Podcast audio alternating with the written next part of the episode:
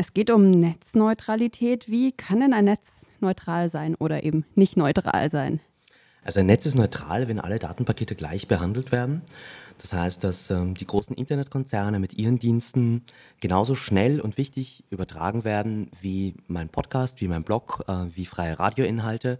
Ähm, das heißt, im Netz sind alle Daten gleich und das ist das Erfolgsrezept des Internets. Deswegen ist es groß geworden, weil es eben erlaubt, ähm, allen tollen neuen, innovativen Anwendungen sich dieses Netzes gleichberechtigt zu bedienen wie die etablierten. Was verursacht denn das für Probleme, wenn die eben nicht alle gleich ähm, behandelt werden, die verschiedenen Daten?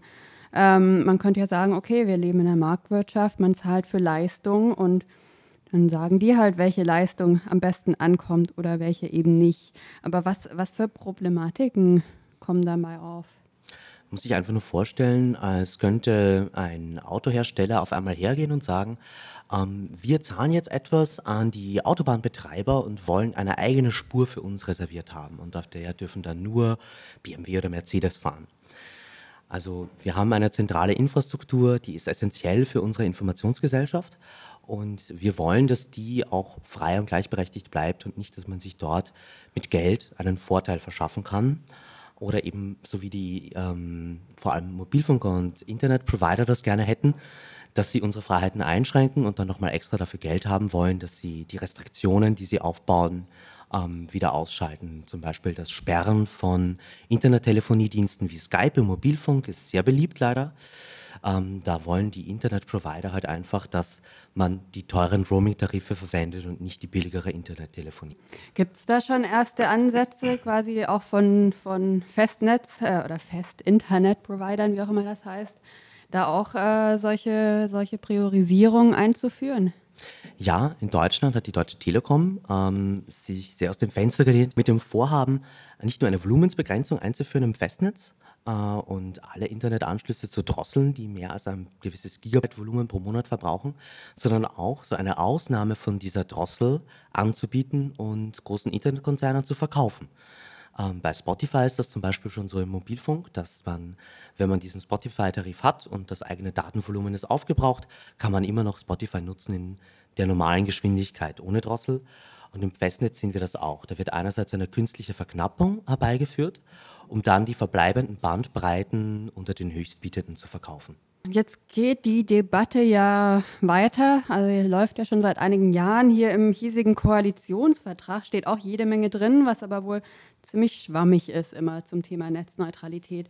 Du verfolgst jetzt die Debatte auf europäischer Ebene. Ähm, wie ist denn da der Stand der Dinge?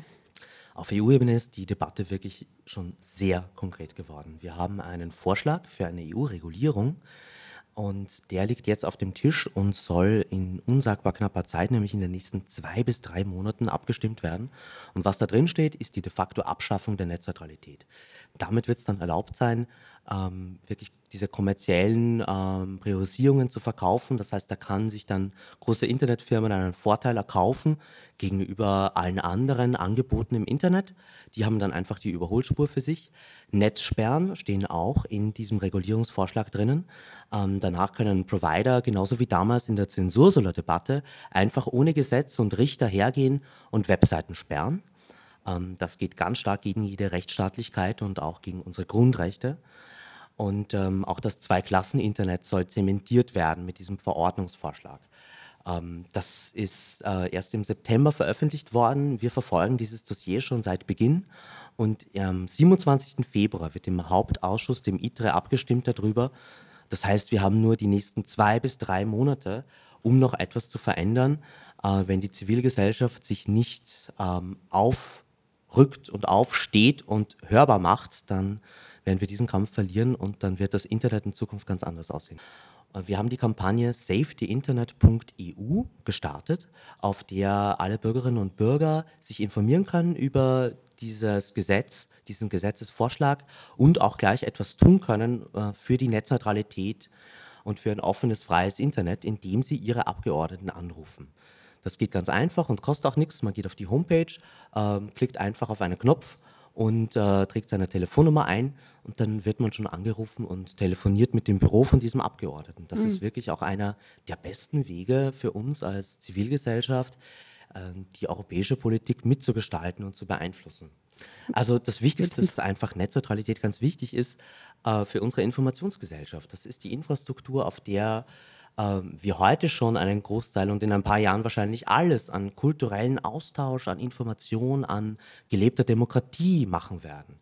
Und genauso ist es auch ähm, für unsere Wirtschaft ein äh, riesiger Innovationsfaktor, weil mich damit halt auch jederzeit einen Konkurrenten zu den großen etablierten Firmen starten kann, der auf Augenhöhe ist mit denen.